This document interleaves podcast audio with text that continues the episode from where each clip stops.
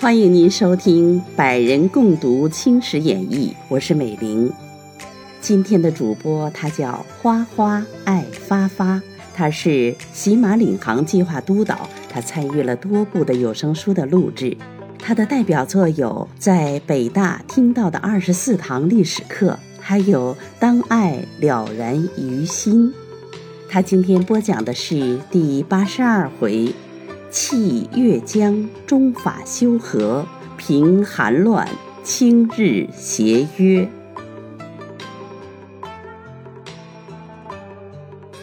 却说孤拔入袭浙境，浙江提督欧阳立以先机预防，飞袭海口炮台守将，严刑堵狱。守将静候数天，未见动静。未免懈怠起来，也是孤拔命运该绝。闯入三门湾的时候，遥望岸上雕斗无声，未知有备无备，因此挠声桅杆，窥探内容，是指炮台上面有一巡卒，见敌舰连墙而来，暗想不及通报，他竟仗着胆子进去开炮。扑通一声，不偏不倚，正中桅杆上的孤拔。孤拔受着炮弹，脑子一晕，自然坠落。此时炮台守将闻有炮声，惊讶的了不得，忙斥便木查明。便木到了炮台，那放炮的巡卒还是接连开放。卞木厉声道：“你如何未奉军令，擅自试炮？”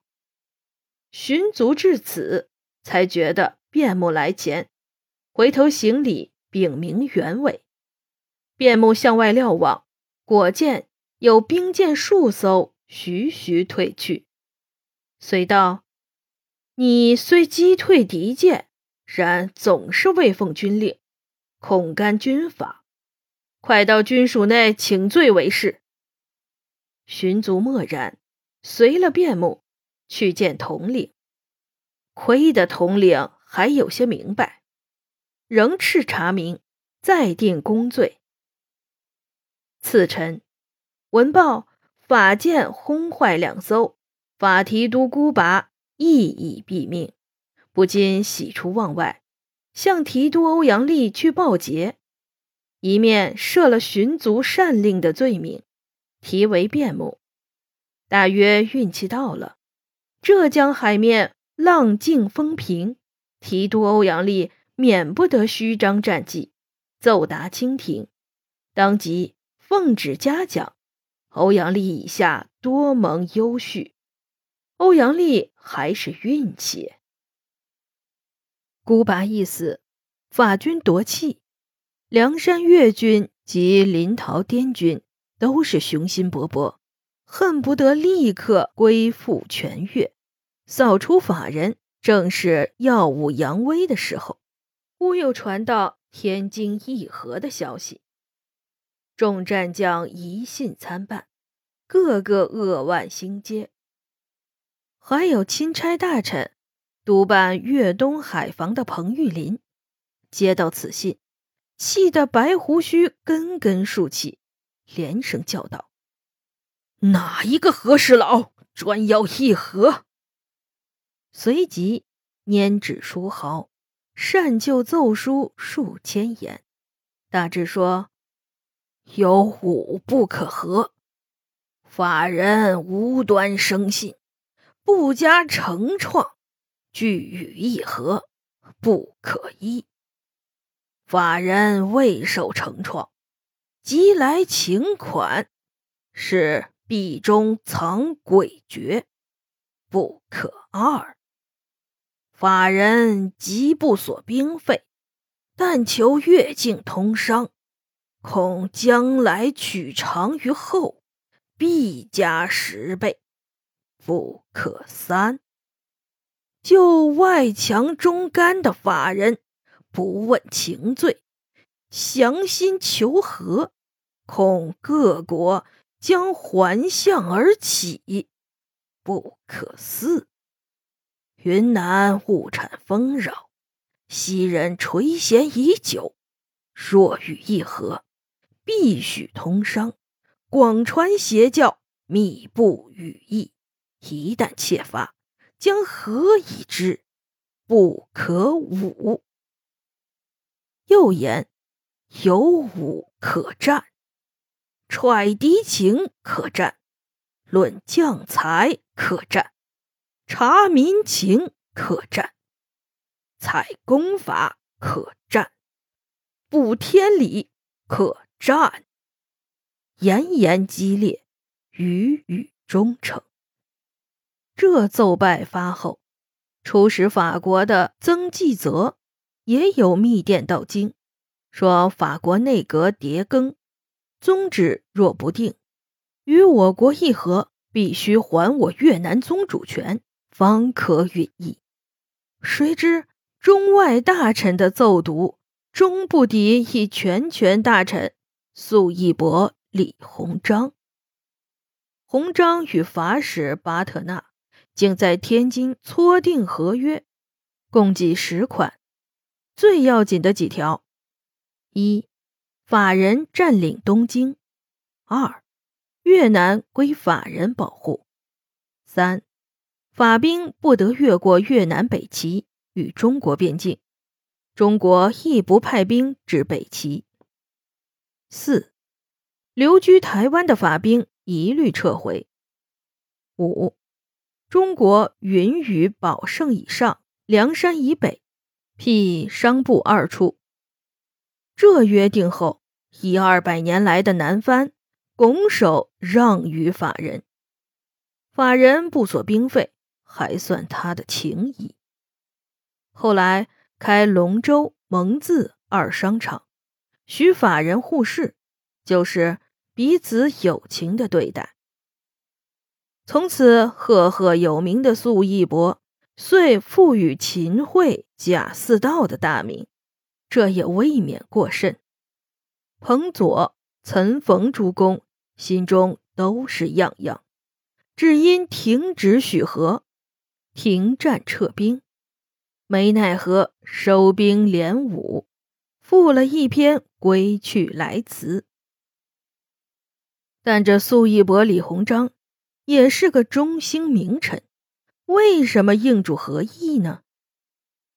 他为了中外交涉，砸榻而来。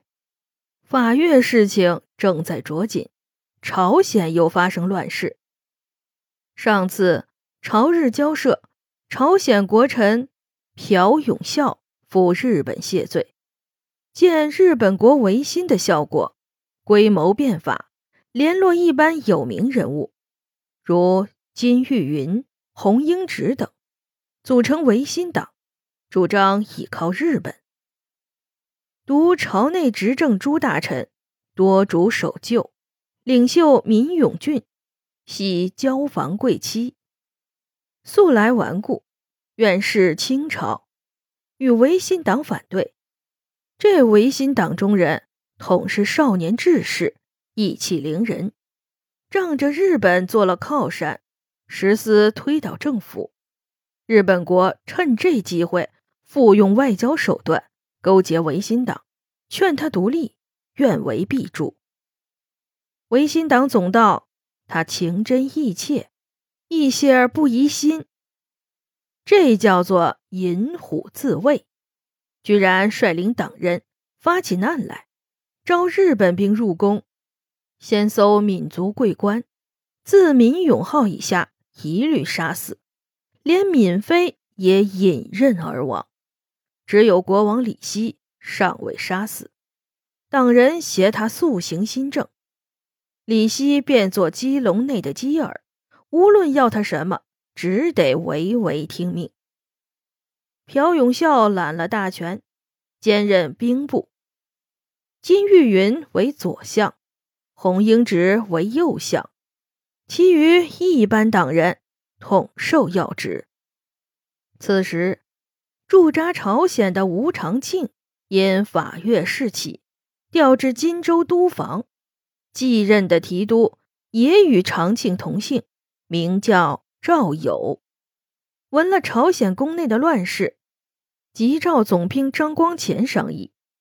光潜推举一人，说他智勇深沉，定有妙计，应邀他解决这问题。看官，你道是谁？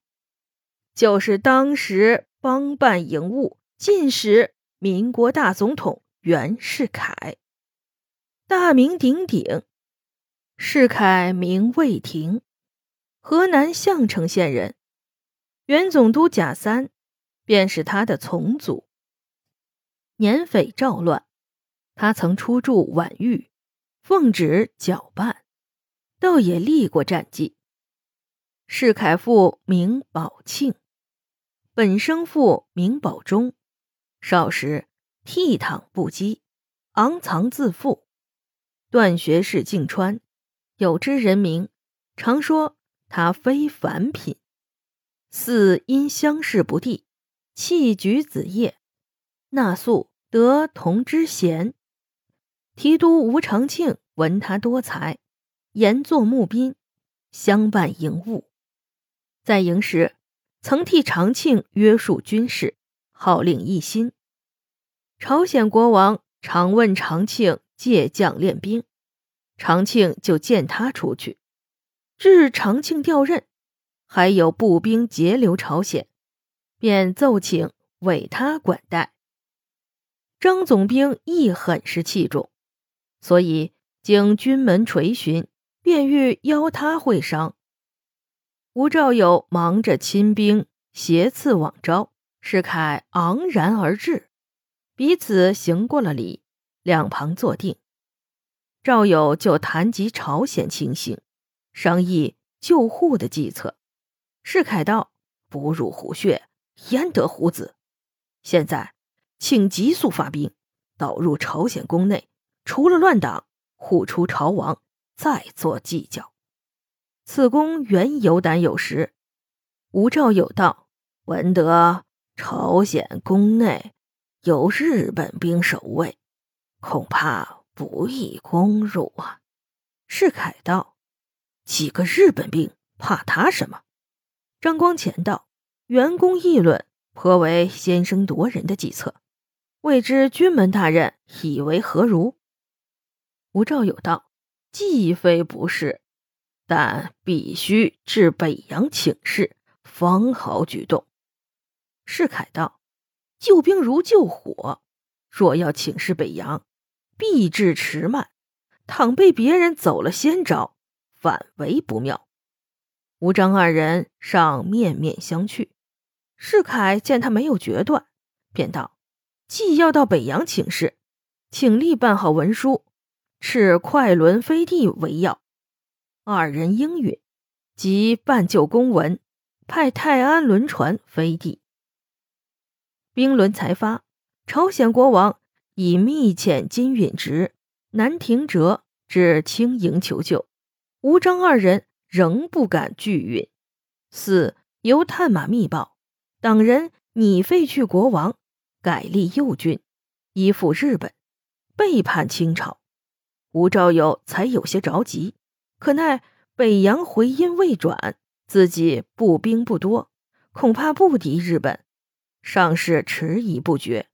外面又来了员工世凯，未曾坐下，即向吴章二人道：“乱党的消息，两公想一闻之。若再不发兵入宫，不但朝鲜已去，连我辈归路都要被截断，只好在朝鲜做鬼了。”吴章二人被他一击。倒也奋发起来，实是保全性命要紧，遂道：“据老兄高见，究竟如何办法呢？”世凯道：“为今日计，只有迅速调兵，分路进攻，能够一股攻入，肃清朝鲜攻进，我们便占了上风，不怕日本出来作梗。”吴兆友道：“应分几路？”石凯道：“应分三路进攻，军门大人领中路，镇台大人领右路，袁某不才，愿当左路。”吴兆友尚有难色，石凯不禁愤懑，愤然道：“二公如以中路为废守，袁某愿当此任。吴军门率左，张振台率右，彼此照应，不愁不胜。”吴兆友道：“就如此计，今夜发兵。”是夜，天色微明，三路清军衔枚出发，沿阵而行。到了朝鲜宫门，已是残夜将近。袁世凯督令猛攻，里面枪声也噼噼啪啪的放将出来。援军前队伤了数十名，似乎要向后却避。世凯传令，不准退后，违令立斩。这令一传，军法如山，军士方冒险前进。霎时间，攻破外门，进至内门。忽后面抄到日本兵来攻援军，世凯分兵抵挡。这时腹背受敌，胆大妄为的员工倒也吃惊不小。为部队恰依然不乱，巧值提督吴兆友已从左路杀到，一阵夹击，才将日本兵杀退。清军抖擞精神，再接再厉，枪声陆续不绝，震得屋瓦齐飞。宫墙洞陷，刚在得势的时候，又来了朝鲜兵数百名。尤世凯一瞧，乃是曾经自己教练过的兵卒，熟门熟路，同心同德。当下把内门破入，维新党不管死活，还要前来阻挡，被清军排枪叠击，仆毙了几十人。洪英直亦战死在内。姚永孝、金玉君等方从宫后逃去，乌元二人整队而入。张光前右路兵亦到，人家得胜，他方到来，可谓知己之事。朝鲜宫内已是空空洞洞，不见有什么人物。清军仔细搜寻，只有几个宫娥女仆躲匿密室，余外同已不知去向。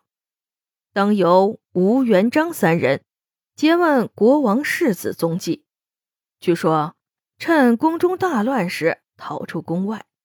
世凯令军士赶集寻找，在王宫前后左右寻了一周，杳无影响。世凯未免焦灼。忽有朝鲜旧臣来报，国王世子在北门关帝庙内。世凯大喜，遂与吴章二人。会意往迎，这个差事胡提督恰值任不辞，却是好差事，忙率兵部前去。元璋已扫清宫阙，收兵回营。不一会儿，朝鲜国王及世子也随了吴提督进来。国王见了袁世凯，很是感谢，并请追击朴永孝、金玉君等。世凯道。朴金诸叛党现在想总逃至日本使馆，不如先召会日使竹天进一郎，叫他急速交出，否则用兵未迟。张吴连声称善，随即写好召会，遣兵变送与日使。未几，兵变环报，日本使馆内已无人迹。公使竹天进一郎闻。已逃回本国，往济物浦去了。于是，袁、吴、章三人送朝鲜国王还宫，一场大乱化作硝烟日出，总算是袁公世凯的大功。吾如日本人煞是厉害，遣了全权大使井上新到朝鲜兴师问罪，又令宫内大臣伊藤博文。农务大臣西乡从道来与中国交涉，这三位日本大员统是明治维新时紧要委任，这一番奉命出使，自然不肯舍脸。井上新到了朝鲜，仍直接与朝鲜开议，要索各款，无非要朝鲜偿金谢罪等语。朝鲜国王无可奈何，别人又不便语意。只好暗中讯问袁世凯。世凯正接北洋来信，说是伊藤、西乡两日元到了天津，声言清军有意寻衅，不肯甘休。朝廷已派吴大成、许昌二人东来查办。看官，你想，袁公是个英挺伟岸的人物，哪里肯受这恶气？当即请了假，回到北洋。夜见粟义伯、李鸿章，极臣厉害，大意是要监督朝鲜，代操政柄，免得日人觊觎。李鸿章颇为叹赏，但心中恰是绝技持重，不愿轻动。反教世凯敛财就范，修路锋芒。老袁后半生行事，实是成教合肥。世凯太息而出。这位李素义伯已受朝命为全权大臣，与日本使臣议约。素义伯专讲国家体面，摆设全副仪仗，振起全副精神。在都署中，请日使觐见，难为后继。日使伊藤博文及西乡从道仰望威仪，倒也没甚惊慌，坦然直入。侃侃辩论，议定条约两大条。第一条，清日两国派驻日本的兵一律撤去。第二条，两国将来若派兵到朝鲜，应互先通知，事定后即行撤回。彼此依议签约。中日已定合议，清廷吴兆友等都遵约归国。连大院军亦放回去。朝鲜国王李希事孤元决，对了日本索要各款，无非是谨遵台命四字，赔了银洋十一万元，向他谢罪了案。从此日人得步进步，以认朝鲜为保护国。中国如粟义博等，还说朝鲜是我藩属，两不相对。各有见解，总不免后来决裂，只好算作战时结束，暗伏下文。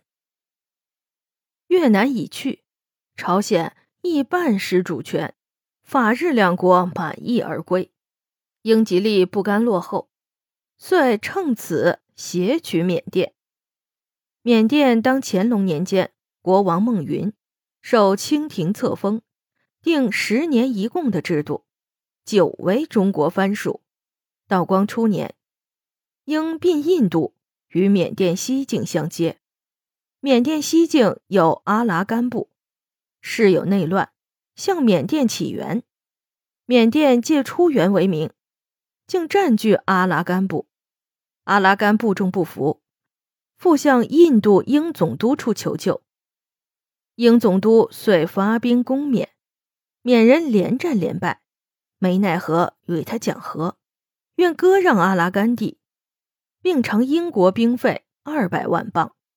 缅人不图自强，陡然嫌怨英人，欲召英商入境，任意凌辱。亡国之由多在于此。英人愤无可遏，又起兵攻略缅甸，把缅甸南境的密谷地方占夺了去。到朝鲜十一年，伐取越南，日图朝鲜。英人闻中国多事，索性起了大兵，直入缅京，废了国王，设官监制。中国无事时尚不过问，多事时还有什么功夫？光绪十二年，英人兼并上下缅甸，编入英领印度内。云贵总督岑玉英奏闻。清廷王大臣又记起昔年当册，缅甸为我属国，事事如此，大约由贵人善忘的缘由。此时驻法使臣曾纪泽因争论中法合约，调任英使，总督衙门又发电至英京，命他至英廷抗议。猫口里挖丘啊！英人已将缅甸全部列入版图。布置的停停当当，哪里还肯交还？曾纪泽费尽心力据理力争，起初是要他归还缅甸，英人不理；后来复要他立军存嗣，仍守入贡旧礼，英人又是不从。可叹这位曾袭侯说的舌碧唇焦，谈到山穷水尽，才争到代免入贡四字，其实也是有名无实的条约。当时还按期进城方物，似因轻视欲衰，把此约一撇在脑后。此非曾袭侯无能，乃王大臣因循之误。英人得了缅甸，还要入窥云南，滇缅勘界，屡费周折，后来结果终究是英人得利，中国吃亏。云南边角。又被英人割去无数，昔也日辟国百里，今也日促国百里，这也是中国的气数。越南与缅甸的中间还有一暹罗国，也是中国藩属，按年进贡。弘扬乱后，共始终绝。自从越南归法，缅甸归英，英法各想吞并暹罗。势均力敌，互生冲突。玄与两国会议，许暹罗独立自主，彼此不得侵略。只有暹罗所属的南掌地方取来公分。至今，暹罗尚算幸存，不过与中国早脱关系。从此，中国的南服平藩丧失无余了。说来真是可叹呐！清廷王大臣多是醉生梦死，不顾后患。慈禧太后逐渐骄奢，还想起造圆明园来，做个享福的去处。小子叙述至此，殊不能为慈禧会了。有诗咏道：“东南谍报海纷来，割地长今。”不易回，圣母独饶以养福，安排仙阙敬蓬莱。颐和园的风景真是一时无二，欲知建筑的原因，容待下回叙述。